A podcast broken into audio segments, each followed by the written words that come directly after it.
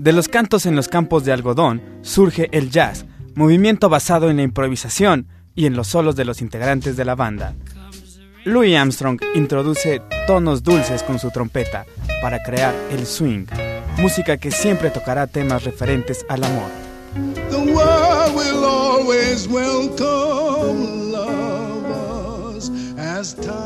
Radio Fusión, evolución lógica.